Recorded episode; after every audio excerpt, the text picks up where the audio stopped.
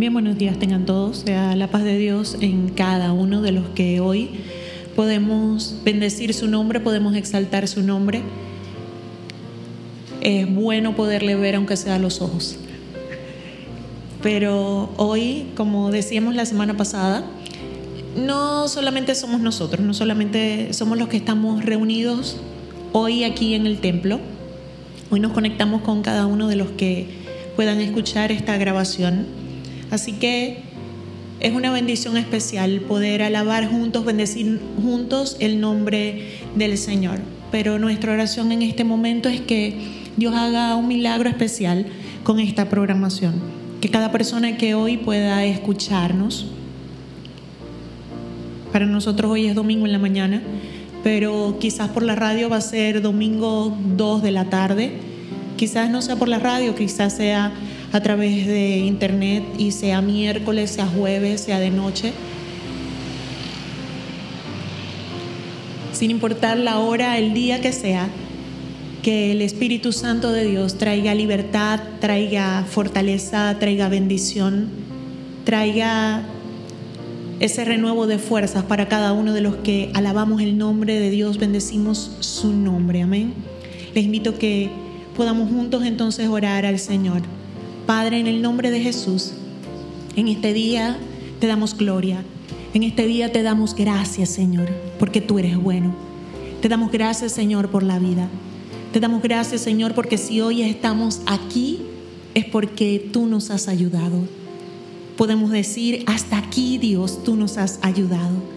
Y vivimos confiados porque sabemos que cada día de nuestras vidas tú estarás con nosotros, por nosotros. Hoy queremos honrarte, hoy queremos bendecirte, Señor. Agradecidos porque hoy, después de mucho tiempo, exactamente después de ocho meses, podemos estar en este lugar y bendecir tu nombre. Algunos estuvimos aquí reunidos la semana anterior pero otros están aquí luego de ocho meses, levantando sus manos al cielo y diciéndote gracias Señor. Pero algunos están hoy en su casa, quizás en la cocina, quizás en el cuarto, en el auto, en el baño, en el lugar donde se encuentren, donde hay un hijo tuyo que hoy, junto a nosotros, alaba y bendice tu nombre.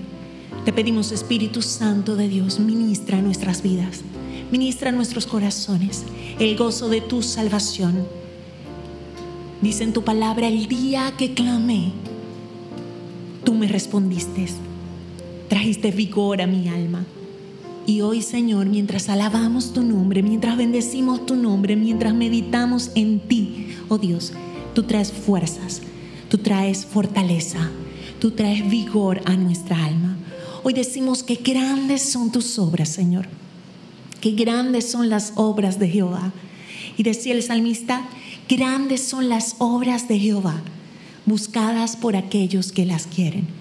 Ahora te pregunto, ¿tú quieres la obra de Dios en tu vida? ¿Quieres la obra de Dios en tu vida? Pues entonces vamos a buscar hoy el obrar de Dios en nuestras vidas. Oh, aleluya. Te alabamos, te bendecimos y te glorificamos, Rey de Reyes, Señor de Señores. No hay nadie como tú. Grandes son tus obras, grande es tu poder, grandes son tus maravillas, Jesús.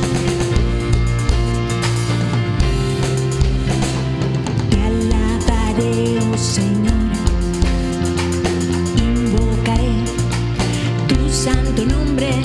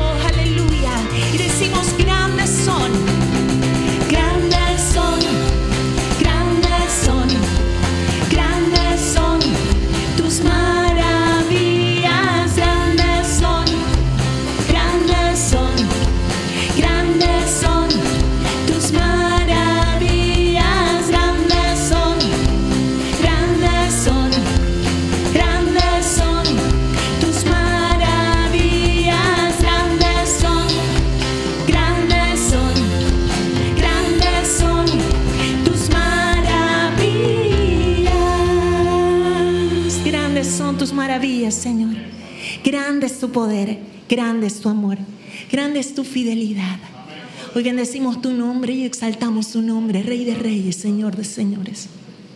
Porque no hay Dios como tú, aleluya. Santo y maravilloso es tu nombre, Señor. Bendecimos, exaltamos, adoramos tu grandioso nombre. Dice el Salmo 36, verso 7. Cuán preciosa, oh Dios, es tu misericordia. Cuán preciosa, oh Dios, es tu misericordia. Por eso los hijos de los hombres se amparan bajo la sombra de tus alas. Serán completamente saciados de la grosura de tu casa. Y tú le darás a beber del río de tus delicias. Porque en ti está la fuente de la vida. En tu luz podemos ver la luz. Nosotros hoy venimos ampararnos a la sombra de tus alas. Magnífico Dios, porque tu misericordia es mejor que la vida. Cuán preciosa es, oh Dios, tu misericordia. Y tú hoy, del río de tus delicias, llenas hoy nuestras vidas. Levanta tus manos al cielo y dile, tú eres bueno, Señor. Gracias por tu misericordia.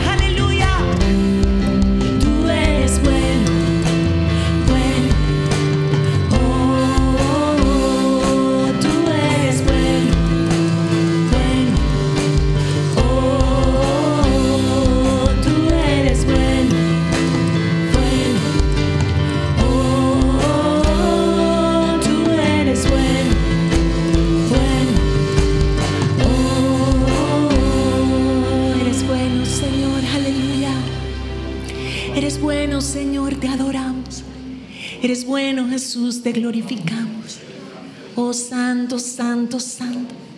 Si puedes, levanta tus manos al cielo y adórale. Oh Santo, Santo, Santo eres, Señor.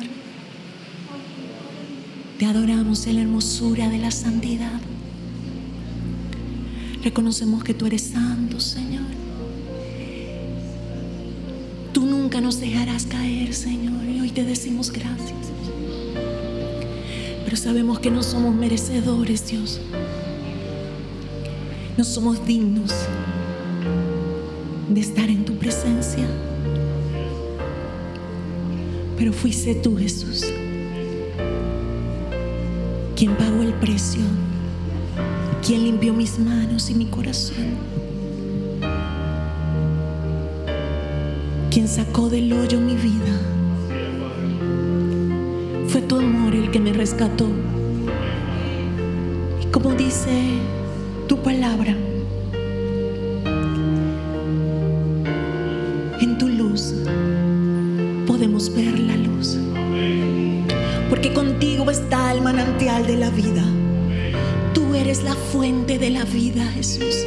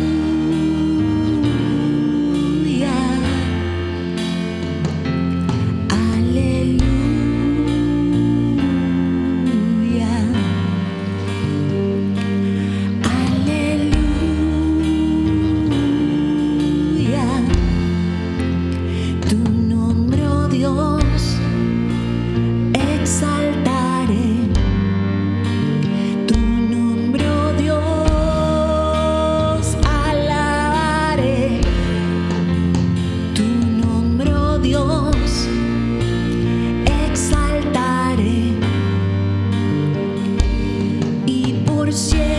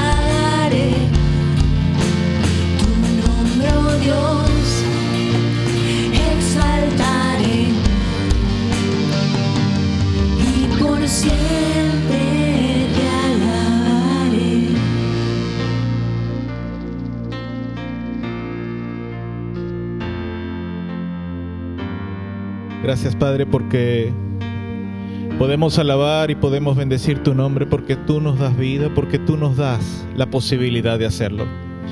Gracias Padre porque en el nombre de Jesús podemos reunirnos en tu templo, podemos reunirnos como tu pueblo, como tus hijos, para alabar, para bendecir tu nombre. Y en el nombre de Jesús, Señor, agradecemos por la vida, agradecemos la salud, agradecemos, Señor, todo cuanto tú nos das y todo cuanto tú nos provees. Y aprovecho este tiempo, aprovecho este momento, Señor, dentro de todas las formas que debemos tomar para poder reunirnos en este tiempo. Aprovecho este momento, Señor, para consagrar delante de ti nuestras ofrendas y nuestros diezmos.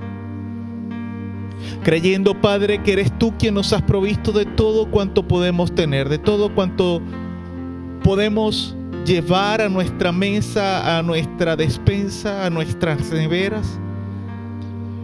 Te damos gracias, Señor, por cada una de las cosas, Señor, que tú nos permites disfrutar en este tiempo de dificultad y escasez que estamos viviendo.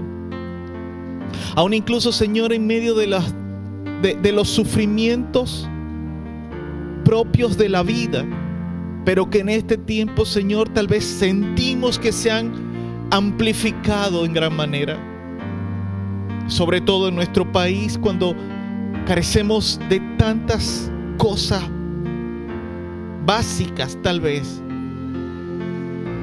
Pero gracias Padre porque tú nos permites, Señor, disfrutar del don de la vida. Gracias Padre porque tú nos permites disfrutar, Señor, de una comunión contigo, Señor. Por eso, Padre, en el nombre de Jesús, te damos gracias, Señor. Y aunque no pretendemos y no podemos, Señor, pagar lo que tú nos das, retribuimos, Señor, con nuestras ofrendas, con nuestros diezmos, con lo que hemos propuesto en nuestro corazón, como dice tu palabra. Y en el nombre de Jesús, Señor, ahora cuando entramos o nos disponemos, Señor, a escuchar lo que tu palabra tiene para nosotros, creemos, Señor, que tu presencia está aquí con nosotros. Creemos, Padre, que tú hablarás a nuestras vidas. Creemos, Padre, que tú traerás renuevo, que tú edificarás, que tú construirás, que tú harás de cada uno de nosotros, Señor, el propósito para el cual nos creaste y nos formaste. Y que dice tu palabra que tú nos conociste desde el vientre de nuestra madre. Padre, en el nombre de Jesús declaro que hoy, en este tiempo, podemos acercarnos a eso. Lo que tú hablarás a nuestras vidas nos llevará un paso más adelante, tanto a los que estamos en este lugar como quienes escuchan por medio de radio. En el nombre de Jesús. Amén. Y amén. Aleluya.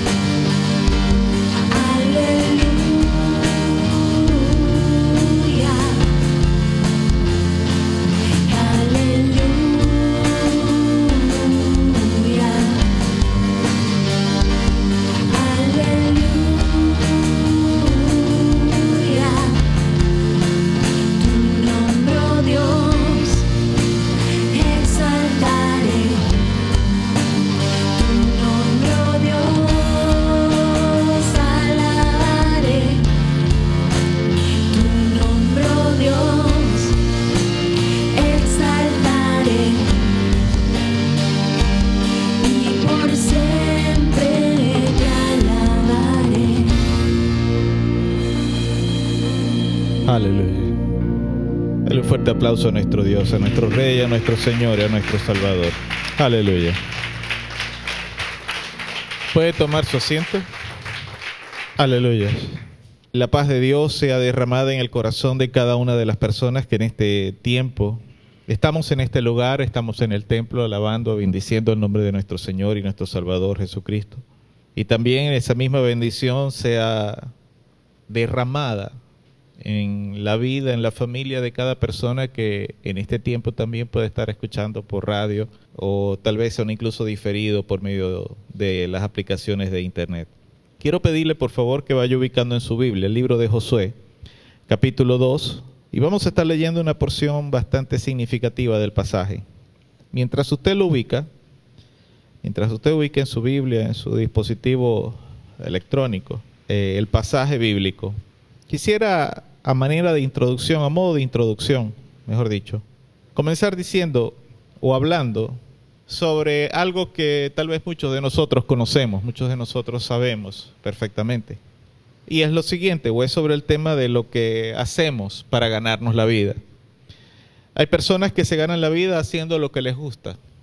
Gente que hace lo que les apasiona, con lo que se sienten eh, felices trabajando.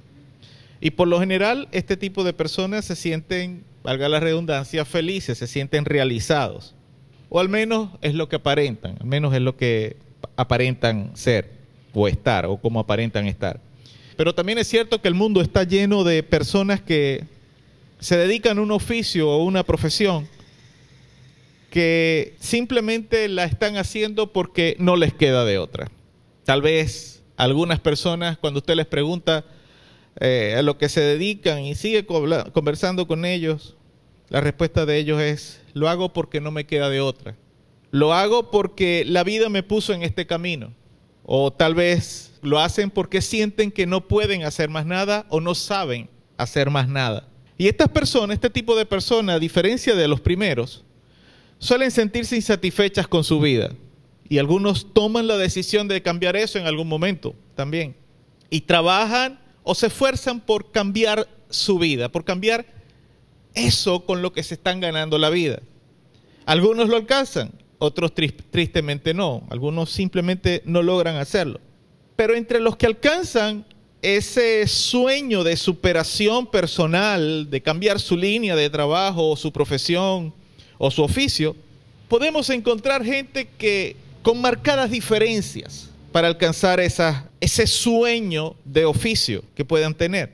Y las diferencias podemos establecerlas de manera muy clara o podemos encontrarlas de manera clara en nuestro entorno, porque podemos ver gente que hace estos cambios en su vida tomando caminos que son correctos, caminos que son acordes con la buena moral o las buenas costumbres. Y hay gente que simplemente seducidos por los artilugios de la maldad y el pecado, se dedican a prácticas menos legales, más peligrosas o inmorales tal vez. Ahora bien, no preciso detallar los modos, las formas o las maneras que son utilizadas por la maldad y el pecado para alcanzar esos sueños de superación, porque estoy seguro que muchos de nosotros conocemos algunos de estos casos. Tal vez los conocemos de manera directa o por terceras personas. O simplemente hemos escuchado o sabido de alguien que se superó a sí mismo haciendo cosas indebidas, cosas inadecuadas. Pero teniendo esto en mente, quisiera hacer algunas preguntas y dejarlas en el aire y que usted trate de meditar un poquito en ellas. La primera pregunta, ¿cómo se siente usted con su oficio, con su trabajo o su profesión. ¿Cómo se siente usted? ¿Se siente satisfecho, insatisfecho? ¿Siente que pudiera estar haciendo algo mejor? Tal vez en este país ahorita, en la situación que estamos viviendo, la mayoría nos sentimos frustrados. Sería la palabra más acorde para utilizar, la palabra más adecuada. Nos sentimos frustrados porque quisiéramos poder hacer más, pero la situación no nos lo permite. Siente tal vez que puede tener oportunidades de servir a Dios con lo que usted hace? Es decir, ¿lo que usted hace le permite servir a Dios? Tercera pregunta. ¿cuál sería para usted su oficio o profesión soñada? ¿Qué sería lo que usted le gustaría hacer, que usted diría sería feliz trabajando en eso?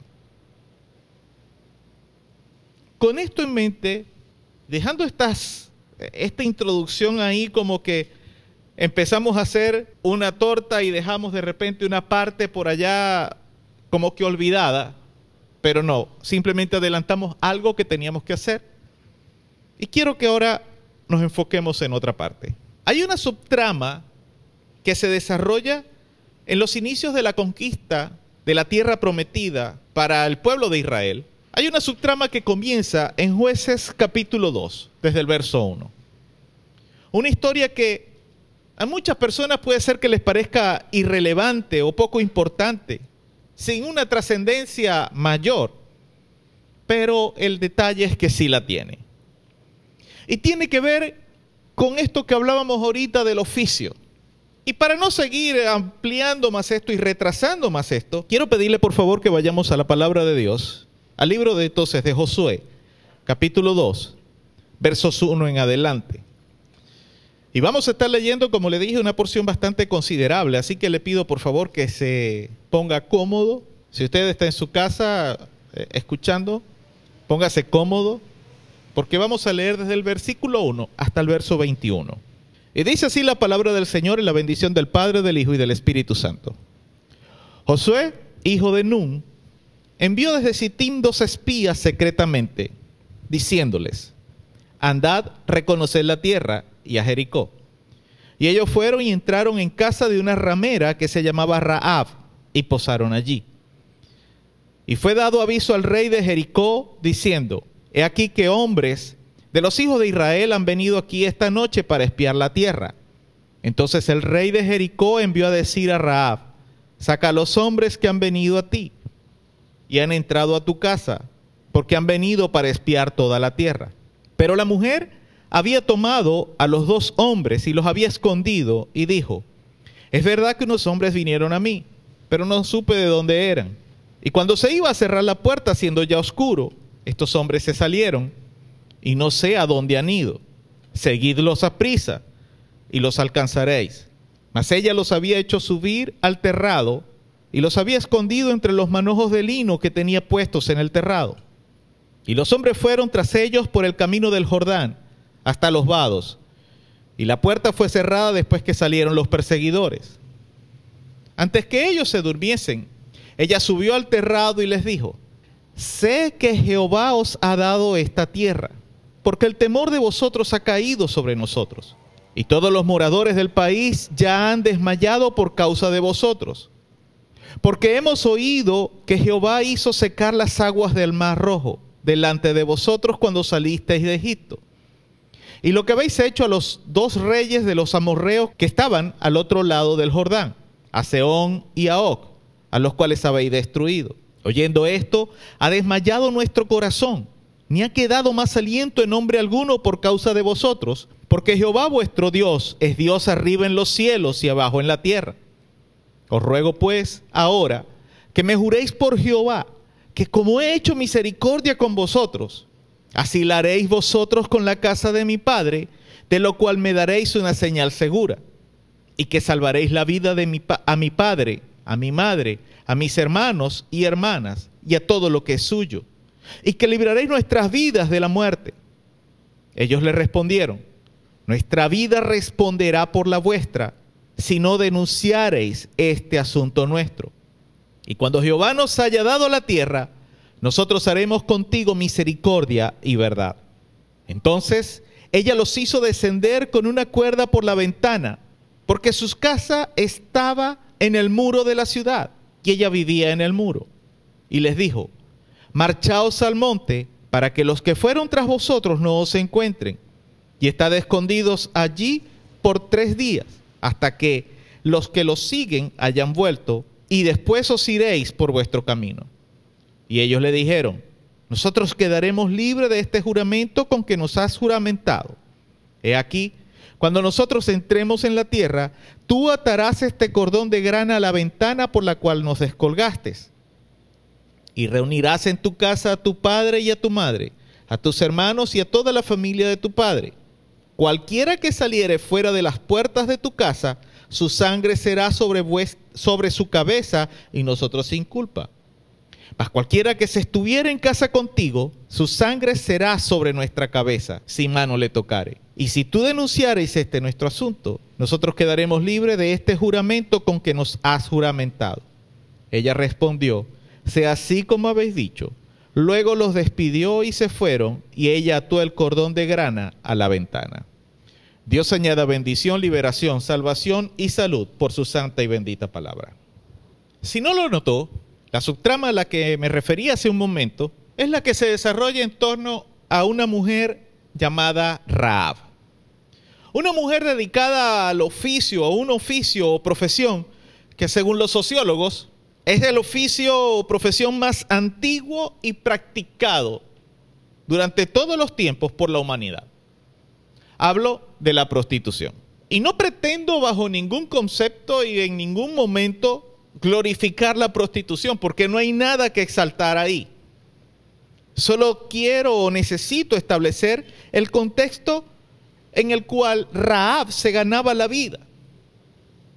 Tampoco creo que sea necesario darle relevancia a las razones o los motivos que llevaron a esta mujer dedicarse a este oficio. Pues seguro detrás de ello hay una triste historia como la de muchas personas que se han dedicado a este oficio. Hay gente que simplemente lo hacen por maldad, por perversidad, por desviación en su mente y en su corazón. Pero también es cierto que hay muchas personas que se han dedicado a la prostitución porque, como decía al principio, tal vez no les quedó de otra, o fueron forzados o forzadas a hacerlo. Ahora, en Raab, con todo y el oficio al que se dedicó, hay algunos aspectos que resaltan y que la hacen un buen ejemplo para muchos de nosotros, si no es que para todos nosotros. Y el primer aspecto que quiero resaltar en esta mujer es el discernimiento. Aunque lo único que Raab conocía era el ambiente de la ciudad de Jericó y su cultura pagana, ella pudo entender que en el momento en el que estos hombres llegaron a su puerta, o la forma en que ella los haya conocido, ella estaba frente a una oportunidad única para cambiar su realidad, la realidad de su familia, y ella tomó esa oportunidad. Tal vez precisamente por su línea de trabajo, ella había escuchado muchas historias y comentarios sobre lo que el Dios de los hebreos, el Dios de los israelitas, había hecho por ellos. Historias que se remontaban a tiempos, aún incluso, o momentos en los que ella no había vivido o, o no había nacido siquiera. Calculemos tal vez que esta mujer tenía unos 25 o 30 años de edad, cuando mucho. ¿Por qué yo me voy a, ese tiempo, a esa edad? Porque la Biblia nos dice que ella tenía padre, madre, hermanos y hermanas, pero no dice que tuviera hijos. Entonces para mí era una mujer joven. La Biblia no dice su edad. Y los hebreos habían salido de Egipto hacía 40 años atrás. Ya Moisés había muerto. Estaban a punto de entrar a conquistar la tierra prometida. Y, y ella menciona como un evento sorprendente y sobrenatural de las historias que había escuchado, que Dios había abierto las aguas del Mar Rojo. Era algo que aunque había sucedido 40 años atrás, era algo sorprendente y esas historias habían llegado hasta Jericó como ciudad. Y cuando ya se rumoraba que el pueblo de Israel estaba decidido a comenzar a conquistar la tierra de Canaán, para los pobladores, los moradores, habían dicho, si esta gente que no habían decidido conquistar Jericó o conquistar la tierra de Canaán, destrozaron a dos naciones y a dos reyes poderosos, como lo son el rey de Basán y el de Oc. Los destrozaron, los hicieron nada y no estaban decididos a conquistar. Esta gente viene con todo, vienen con todos los hierros. Entonces esta mujer había escuchado esas historias, todos esos comentarios de lo que el Dios de ellos, el Dios de los israelitas había hecho por ellos.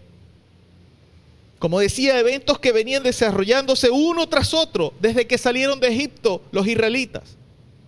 Y ante tales evidencias, Raab entendió que los días de la ciudad que ella había conocido durante toda su vida estaba a punto de desaparecer.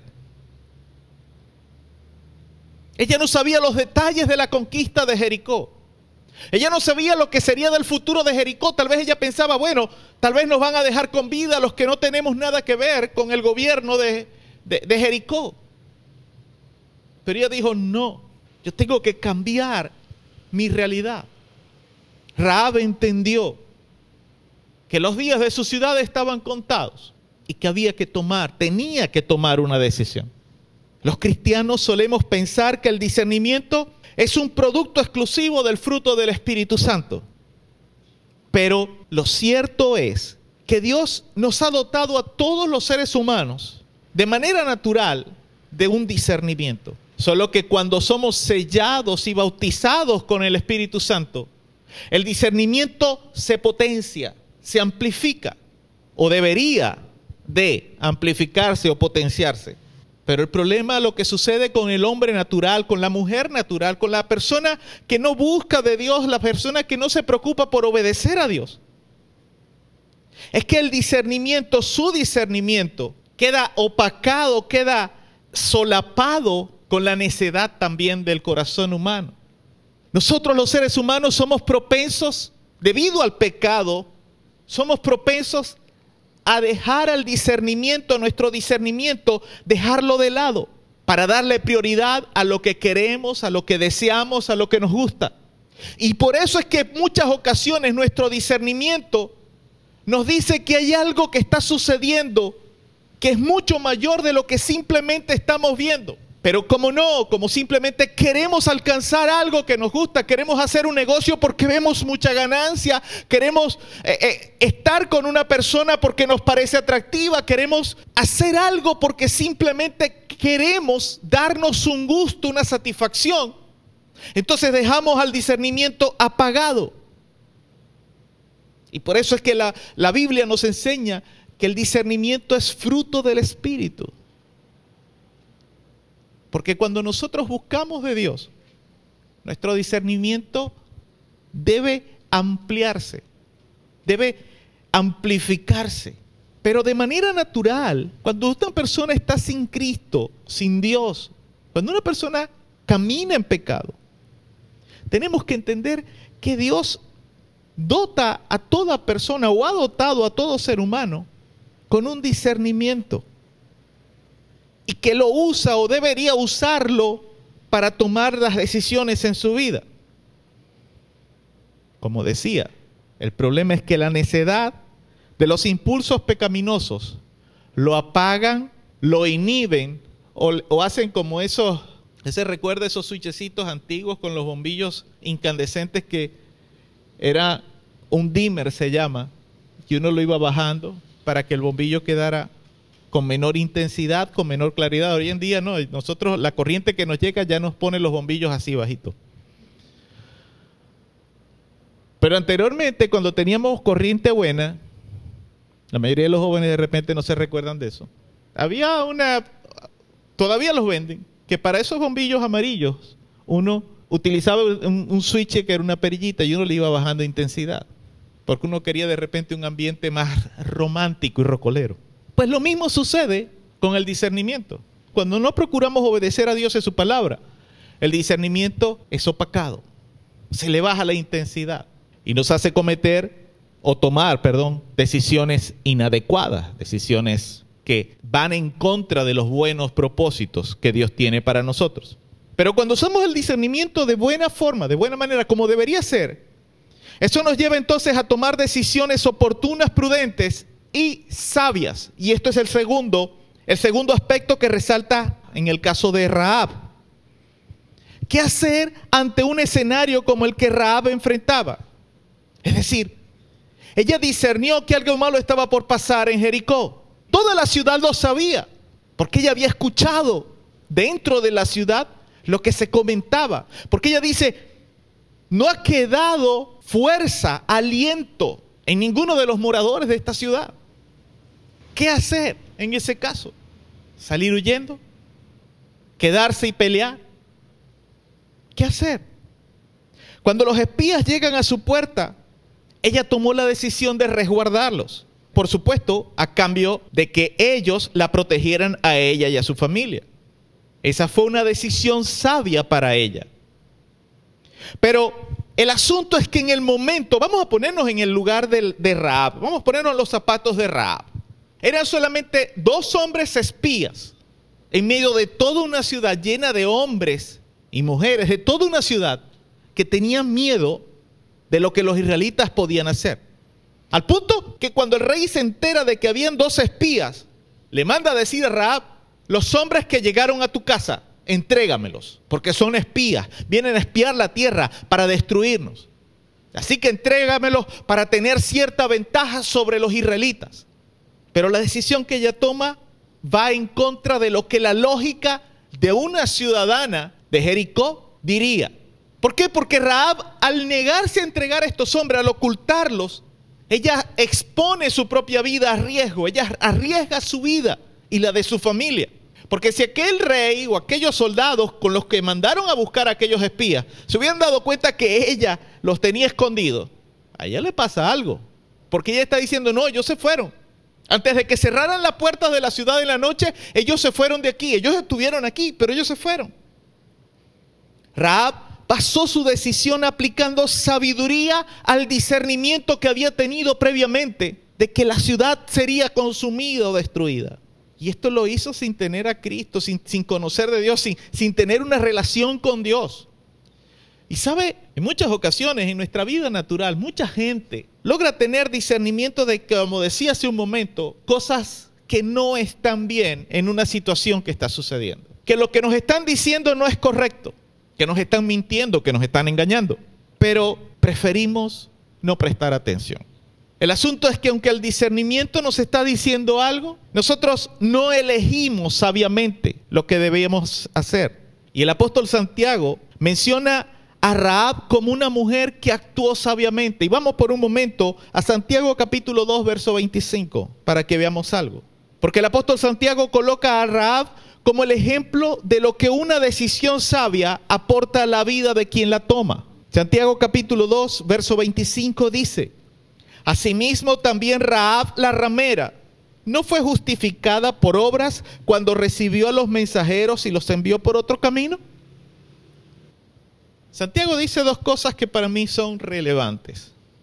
Primero, Raab es justificada por las obras que hizo, por lo que hizo. Ella actuó, ella obró, ella accionó para ser justificada. Cuando ella escondió a aquellos hombres, los descolgó por aquella ventana, ella accionó para ser justificada. Pero sabe, me llama la atención la forma como el apóstol Santiago describe a Raab. Dice, asimismo también Raab la ramera.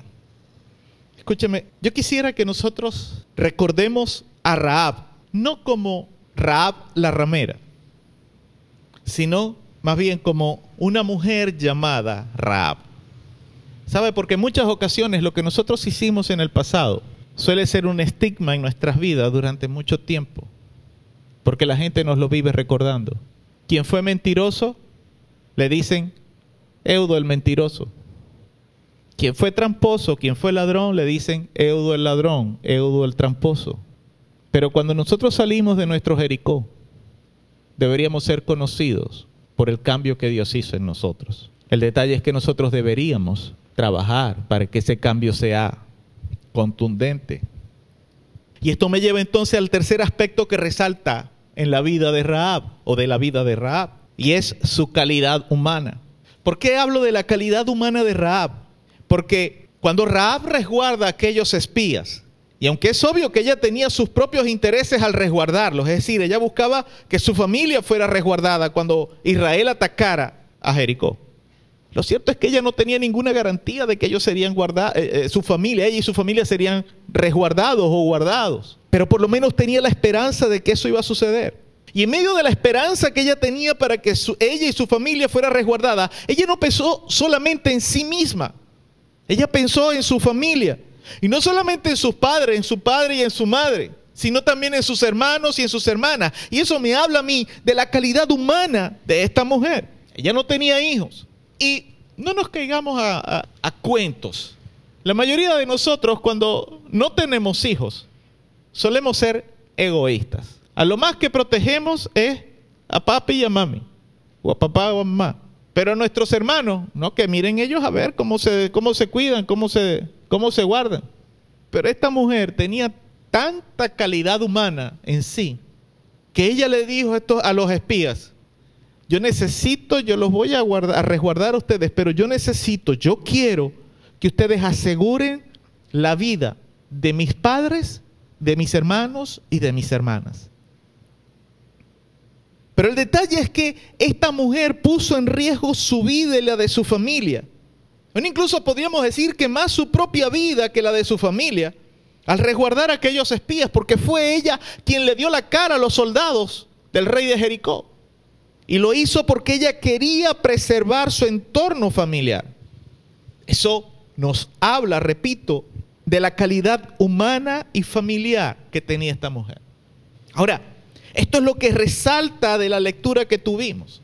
Y sin intención de sonar pretencioso, quisiera, como dije hace un momento, dignificar a esta mujer y no llamarla más como se le describe en la Biblia o como se le llama en la Biblia. Es decir, Raab la ramera quisiera que nosotros comencemos a recordar a esta mujer, más bien como una mujer llamada Raab. Y como decía, sí, ella era una prostituta o fue una prostituta, pero debo creer y entiendo que su historia cambió cuando ella salió de Jericó. Aún incluso desde el mismo momento en que ella recibió a aquellos espías, espías perdón, y ella decidió resguardarlos, protegerlos descolgarlos por aquella ventana, en ese mismo momento su vida cambió. Y eso es lo que la Biblia me muestra. Entonces quiero pedirle que ahora me acompañe a conocer lo que sorprende de Raab. Hablé de los detalles o de los aspectos resaltantes de ella como persona, como ser humano. Ahora, lo que sorprende del caso de Raab. Vamos a ir unos capítulos más adelante en el libro de José, al capítulo 6 ahora, verso 20 en adelante. La historia de la conquista de, de, Jericó es uno de los relatos clásicos de la Biblia. Hasta la gente que no asiste a la iglesia sino una vez cada dos años han escuchado de la conquista sobrenatural del pueblo de Israel a la ciudad de Jericó. Es decir, las murallas de una ciudad fueron derrumbadas, fueron hechos polvo, cayeron como si hubiera como, si hubiese existido un gran terremoto. Las murallas de esa ciudad cayeron cuando los israelitas terminaron de dar la séptima vuelta y los, y los sacerdotes sonaron sus trompetas. ¿Cómo no haber escuchado de esa historia? ¿Cómo no parecernos sorprendente y sobrenatural?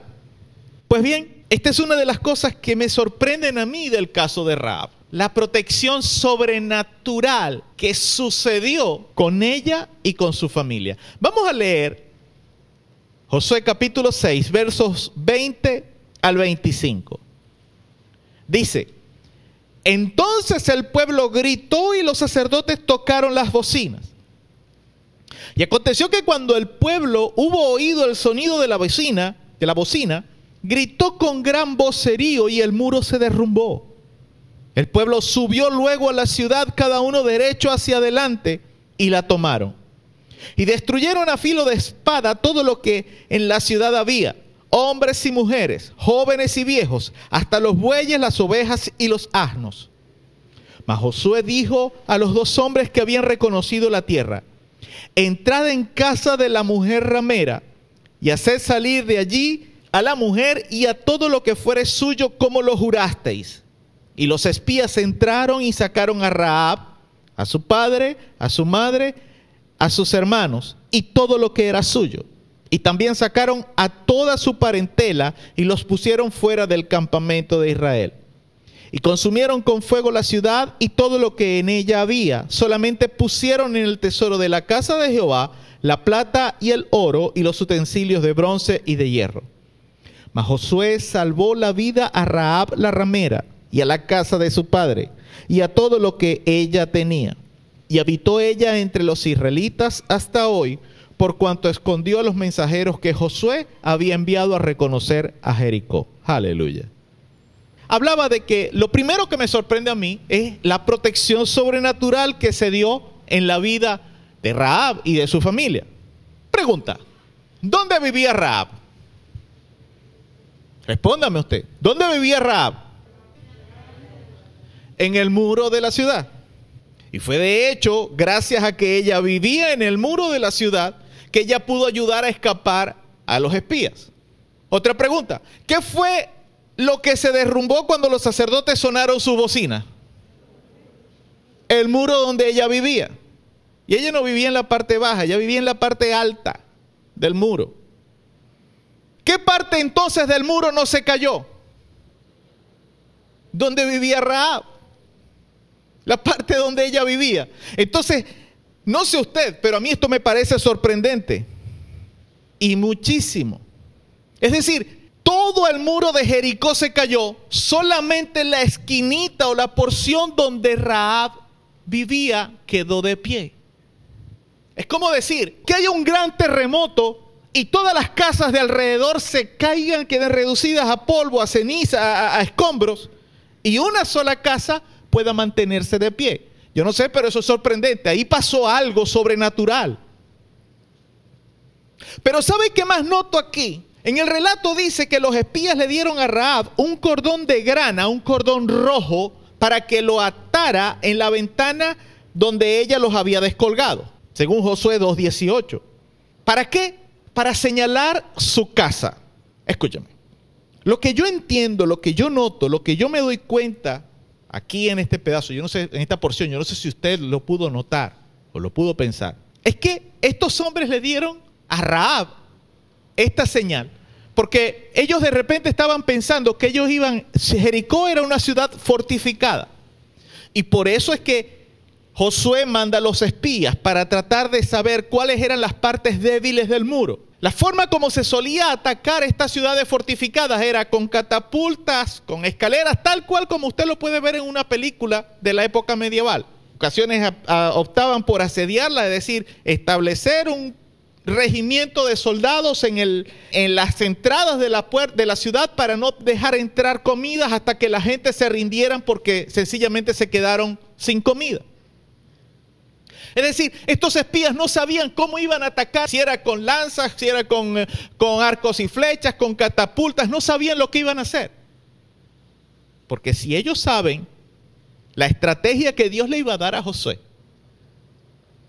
ellos saben, ellos logran saber, ellos logran entender que iba a ser imposible que simplemente con colocar un cordón de grana, un cordón rojo, esta mujer y su familia se salvara. Es más, yo me imagino que cuando estos hombres escucharon a Josué decir, bueno, Dios me dijo que vamos a atacar así, le vamos a comenzar a asediar la ciudad, el primer día vamos a dar una vuelta, el segundo día otra vuelta, y al séptimo día siete vueltas y el muro se va a caer. Y yo me imagino que aquellos dos hombres se miraron el uno al otro y, ¿y Ra? Ya va, José, un momentico, ya va. ¿Estáis seguros? Porque nosotros le prometimos a una mujer allá que nosotros le íbamos a cuidar. Y si cuando los sacerdotes eh, suenen las trompetas y nosotros gritemos, el muro se va a caer, ¿qué va a pasar con Rab? Pero sabe que sigue sorprendiendo más aún todavía. Todo esto es sorprendente, pero sabe que sorprende más aún todavía. Que cuando Dios establece un plan de escape para alguien, no importan los obstáculos o las dificultades. Incluso, no importa que el mismo plan de Dios pareciera que atente en contra de los proyectos o las promesas que Dios nos ha hecho. Porque si Dios está en el asunto, todo obrará para bien de los que aman y confían en Dios. Aleluya. Así que si tu vida tal vez está en un punto en que te sientes encerrado, acorralado, la Biblia nos dice en Romanos 8:28 que si tú amas a Dios, todo lo que está sucediendo a tu alrededor va a terminar obrando para tu bien. Tú lo tienes que seguir confiando en Dios y tomar decisiones sabias y oportunas usando el discernimiento que Dios te ha dado en tu espíritu. Segunda cosa que sorprende de Raab, quiero preguntarle algo. ¿Usted sabe quién llegó a ser Raab? Quiero pedirle que vayamos a Mateo capítulo 1, verso 5, porque increíblemente nosotros tenemos la pista de quién llegó a ser Raab en Mateo capítulo 1, verso 5. ¿Sabe? Cuando yo era chamo, que todavía lo soy, pero más chamo. Cuando yo leía la Biblia, que mi mamá me ponía a leer la Biblia, yo siempre decía, ¿para qué meten estas genealogías aquí en la Biblia? ¿Para qué? ¿Qué nos hablan? ¿Qué nos dicen? ¿Qué nos ayudan? Aquí es donde nos ayudan. Mateo capítulo 1, verso 5. Salmón engendró de Raab a Booz. Y Booz engendró de Ruth a Obed. De Ruth, la que aparece aquí, el libro que aparece en la Biblia. Vos engendró de Ruth a Obed. ¿Y sabe quién fue Obed? El padre de Isaí. ¿Y sabe quién fue Isaí? El papá de David, el rey de Israel. Sorprende, ¿no? ¿Y sabe qué sorprende más todavía? Que en esa línea genealógica, al final, ¿quién está? Jesucristo. En la línea genealógica de Jesús hubo una ramera, una prostituta.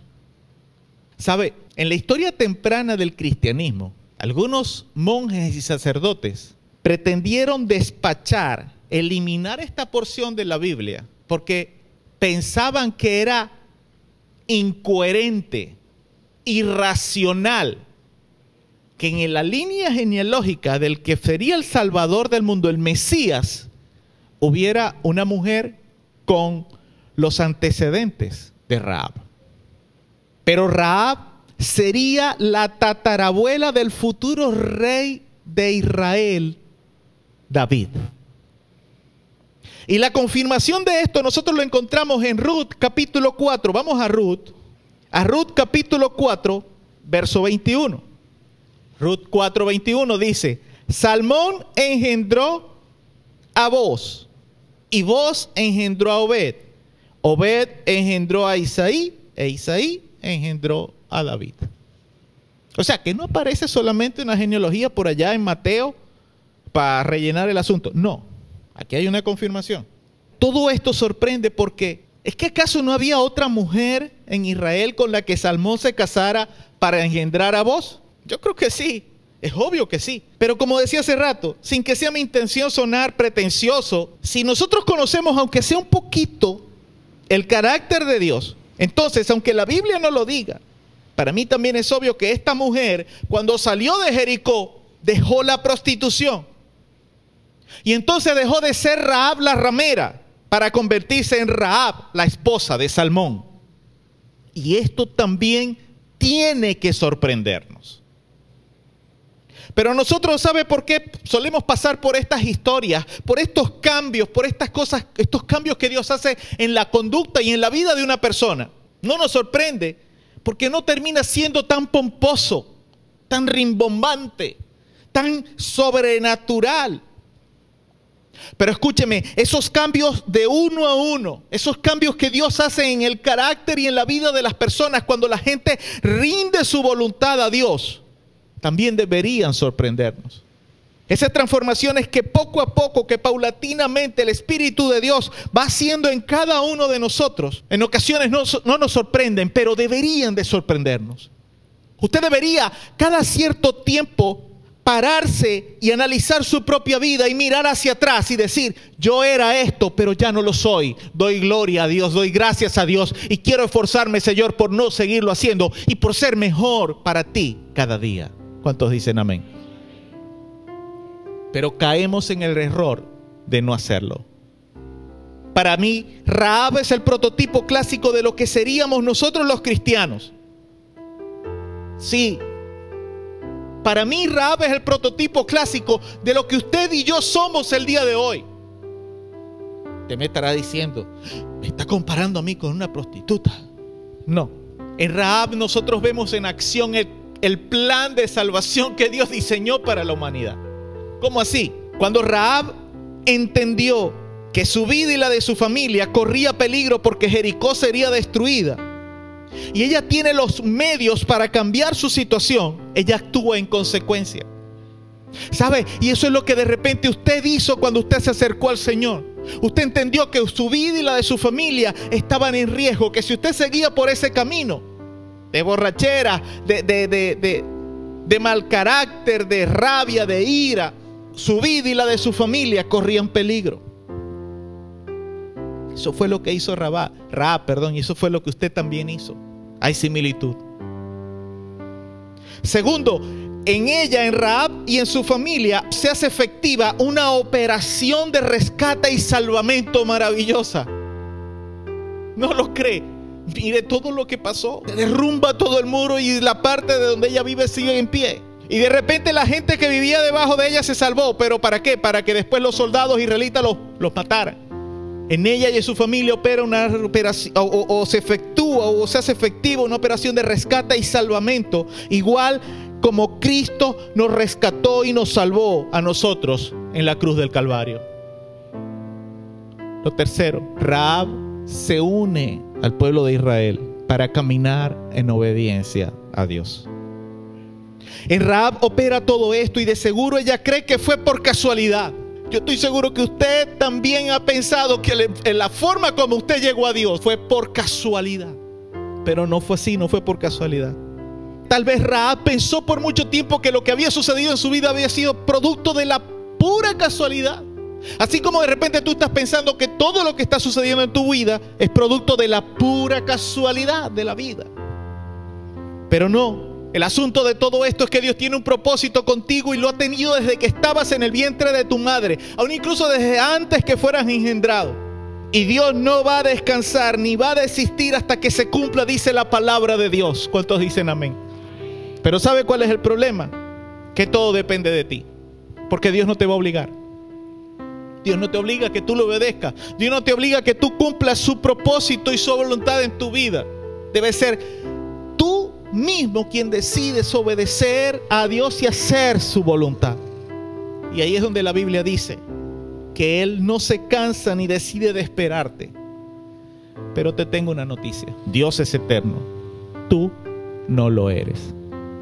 Tu tiempo se acaba. Y con tu tiempo también se acaba tu vida. Sin saberlo, Raab cumplió un ministerio que trascendió generaciones. Y todo comenzó cuando ella corrió el riesgo de albergar y ayudar a escapar a aquellos dos espías. En ese momento, ella inició el camino que la convertiría en parte de la genealogía del Mesías. Escúcheme bien esto, porque esto también es sorprendente. Un Mesías que el pueblo de Israel en ese momento ni siquiera sabía que irían a estar esperando. Porque la idea del Mesías para los israelitas nace después de la caída de Israel como nación. Cuando están en medio del cautiverio. Repito, para mí Raab es el primer prototipo del seguidor de Cristo. Hombres y mujeres que somos llamados por Dios para servirle y sirviendo a Dios debería transcurrir la vida de cada uno de nosotros como creyentes.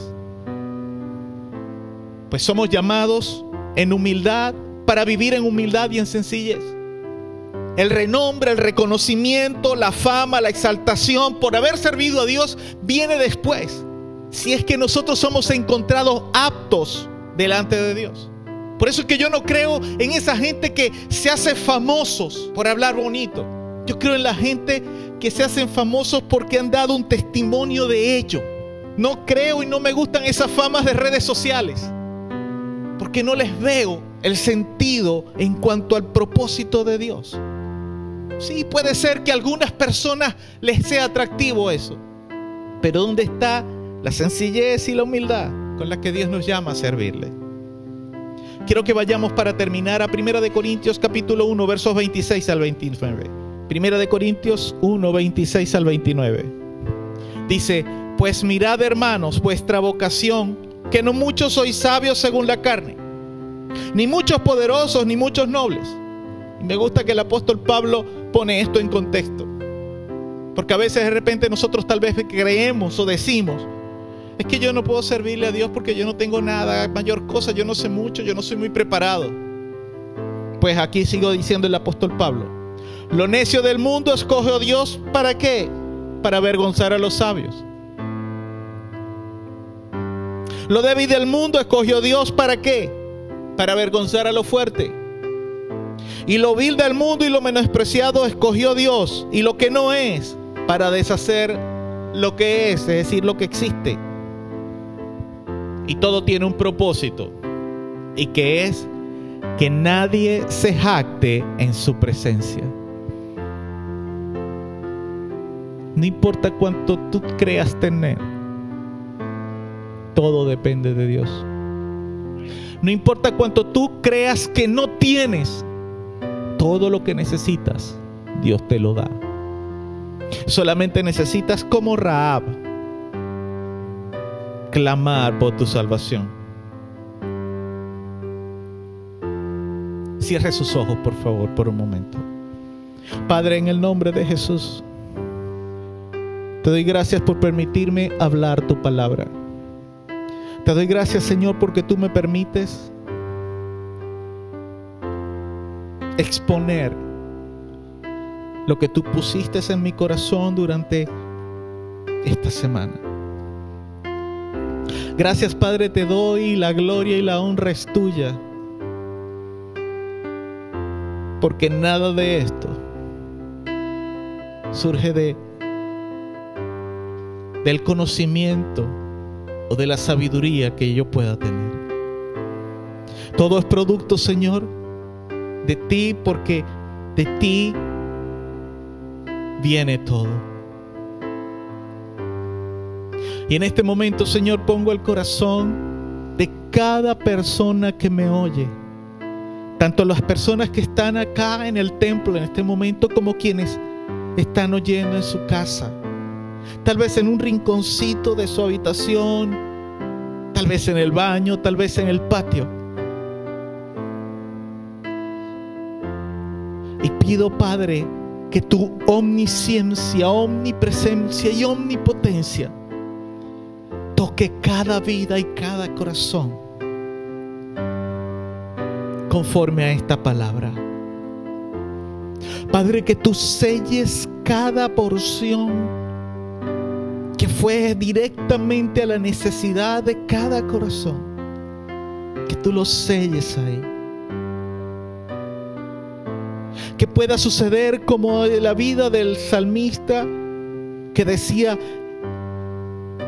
estando en silencio en mi cama, callo en la presencia de Dios. Padre, ayúdanos hacer silencio cuando tú ministras y hablas a nuestra mente. Que podamos, Señor, reconocer cuando tú eres quien hablas. Cuando son mis pensamientos, cuando somos nosotros hablando.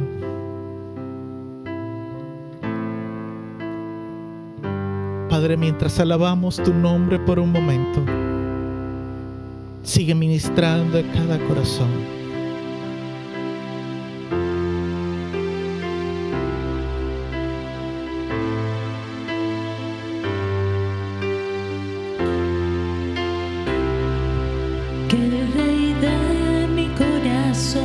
Quiero pedirte que sigas en comunión.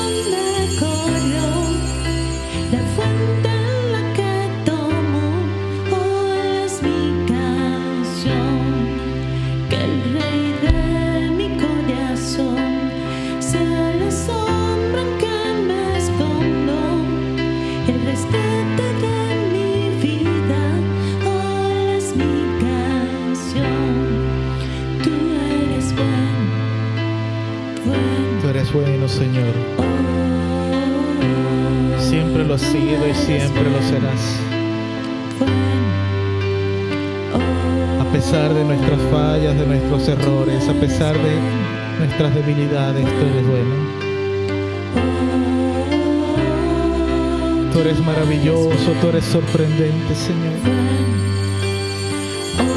Todo lo que hiciste en la vida de Raab,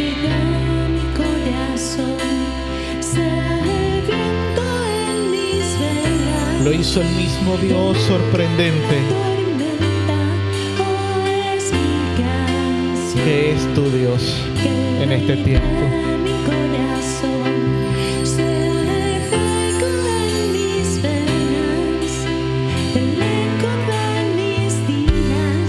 Sin importar quién haya sido durante tu vida, tu confianza está puesta en ese Dios sorprendente. Tu vida, tú has confiado tu salvación a ese mismo Dios que obró de manera poderosa, sobrenatural para destruir, derrumbar, derribar toda aquella muralla de Jericó y discriminar y preservar en pie la porción donde vivía Raab con su familia. De la misma forma la palabra de Dios dice que aunque mil se levanten contra ti, todos huirán. Que aunque por dos, tres, cuatro caminos vengan en contra de ti, por muchos más caminos huirán despavoridos. Porque el Dios sorprendente de la Biblia, ese es tu Dios. Así que no tengas temor de la necesidad que pueda haber en este momento. Ministrale a tu alma, alma mía, confía en Jehová. Alma mía, confía en tu Dios, porque aún es de alabarle. Alma mía, confía en mi Dios, porque aún he de alabarle y creer que Él me sostendrá, que Él me levantará, que Él hará un lugar espacioso para mí, aunque hoy esté viviendo en aprieto. Que ponte en pie y dile que Él nunca te dejará. Él nunca te dejará caer, así como no dejó caer la casa de Rab en aquel muro. Así como no dejó caer aquellos dos espías en medio de una ciudad pecaminosa. Así Dios no te dejará caer. Aleluya. ¿Y todo por qué? Porque Él es bueno. Porque Él es bueno. Oh Señor Jesús, oh Dios de los cielos, tú eres bueno. Aleluya.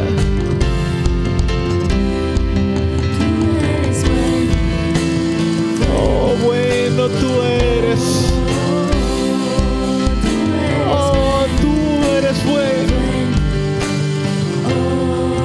Tú eres el único Dios que puedes ayudar a cambiar la profesión o el oficio o el trabajo más denigrante para podernos hacer estar en lugares espaciosos, en lugares de alta estima. Ahí tú pones a tus hijos, Señor, porque tú eres bueno. Oh, aleluya. Oh, aleluya. Porque tú eres bueno. Tú no nos dejas caer. Aleluya.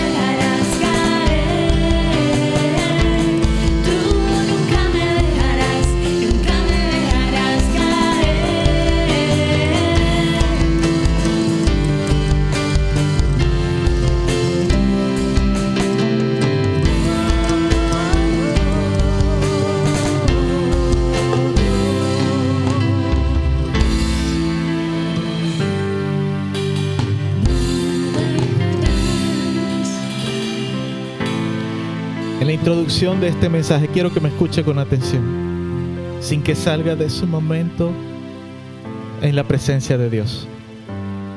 En la introducción de este mensaje, que titulé La elección de Raab, dejé al aire algunas preguntas introspectivas, pero quiero resumirlas todas en una sola.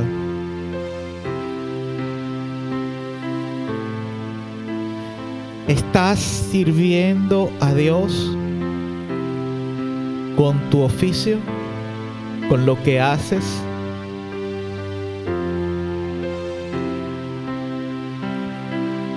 ¿Estás sirviendo a Dios con lo que haces, con tu oficio, con tu trabajo? Si no es así, deberías. Y eso me lleva a otra pregunta. ¿Valdría la pena hacer algunos cambios?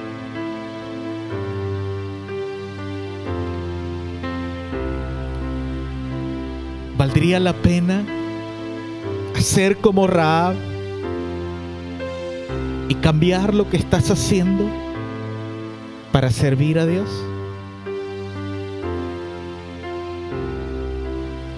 Si es así,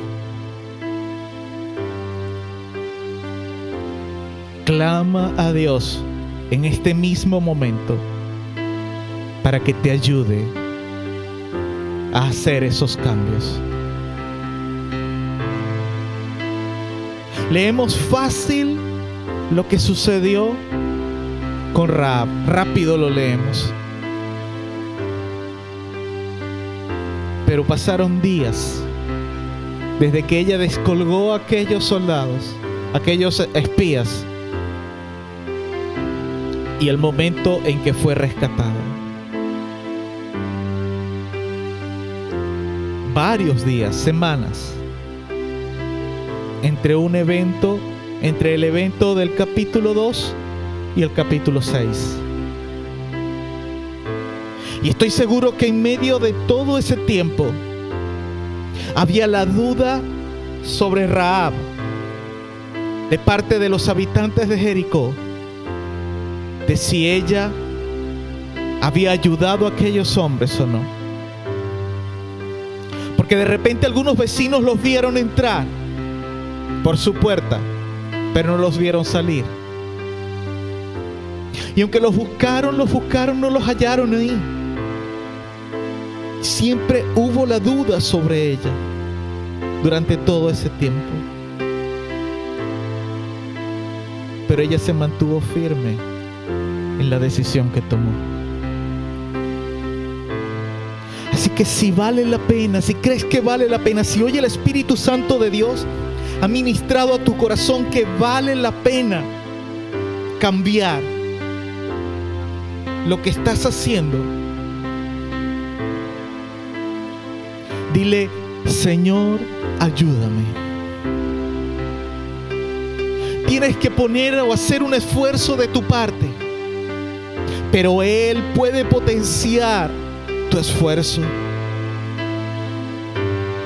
Así que dile conmigo, si crees que vale la pena cambiar ciertas cosas, dile conmigo, Señor Jesús, Padre Celestial, Espíritu Santo, ayúdame a hacer los cambios debo hacer en mi vida para que no me conozcan como quien he sido, sino que me conozcan como tu hijo. Así como Raab dejó de ser la ramera Raab y se convirtió en Raab la esposa de Salmón, yo quiero ser llamado como hijo tuyo. Amén. Aleluya. Denle un fuerte aplauso a nuestro Dios. Aleluya.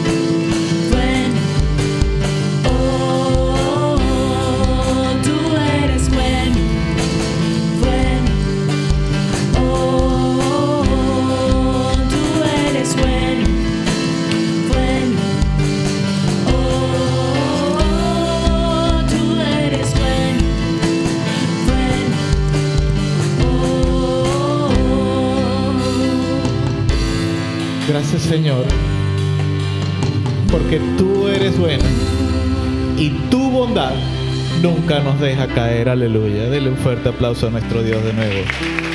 Alabamos tu, tu, nombre, Señor. Alabamos y adoramos tu gloria y tu majestad. Aleluya. Puede tomar su asiento por un momento más. Ya antes de finalizar, solo queda o solo resta, mejor dicho, anunciar o pedirle a las personas que me dijeron o me pidieron que deseaban testificar en acción de gracias, que por favor el próximo domingo no vayan a, a dejar de asistir. El próximo domingo voy a tener un poco mejor definido el formato que vamos a emplear este año. Tenemos todas estas limitantes, limitantes de tiempo, limitantes de, de, estar pasando el micrófono de una persona a otra. Entonces, por cuestiones de tiempo, por cuestiones también de seguridad o de las normas de bioseguridad, hasta el momento la forma que creo que vamos a utilizar es que el próximo domingo vamos a, grabar. Igual el domingo que tengamos el, el, servicio de acción de gracias, usted va a dar su testimonio acá. Pero para efectos de lo que sería lo que va a salir por radio y por Castbox, sería la parte grabada, lo que iríamos a grabar el próximo domingo, el próximo fin de semana. Para ya tener el audio listo y entonces tener que hacer menos trabajo porque al terminar acá tenemos que trabajar la parte del audio que va a salir a, a, internet porque hay porciones que no necesariamente tienen que estar en audio, no es un video que vamos a colocar en YouTube ni nada de eso, sino que es audio y por audio hay cosas que deben ser editadas porque si no se está viendo el que está hablando, el mensaje puede ser monótono en algún momento. Entonces, si usted eh, desea testificar en acción de gracias, le pido por favor entonces no dejar de asistir el próximo domingo para que podamos entonces hacer la parte de, de lo que es grabar su testimonio. Después del servicio, al terminar el servicio, eh, estaríamos uh, haciendo eso. Te resto el próximo domingo a la misma hora, 8.30 de la mañana, acá en el templo. Oramos entonces para finalizar. Padre, en el nombre de Jesús, te damos gracias porque tú nos has permitido estar en tu casa, gracias porque tú has hablado a nuestras vidas, gracias por permitirnos disfrutar de tu presencia. Ahora, Padre, cuando quienes estamos en este lugar salimos hacia nuestros hogares, te pedimos que tú nos lleves en bendición. Ligamos y atamos todo espíritu de accidente del camino y declaramos bendiciones y cielos abiertos sobre nuestras vidas, sobre nuestra familia. Y aún incluso, Señor, quienes escuchan por internet, por radio, bendecimos, Señor, sus hogares, su familia, sus vidas, Señor. Y creemos, Padre, que la misma bendición que fue derramada en este lugar, tú la has derramado en sus vidas, Señor. En el nombre de Jesús, amén y amén. La bendición del Padre, del Hijo y del Espíritu Santo sobre la vida de cada persona. Dios les bendiga rica y abundantemente.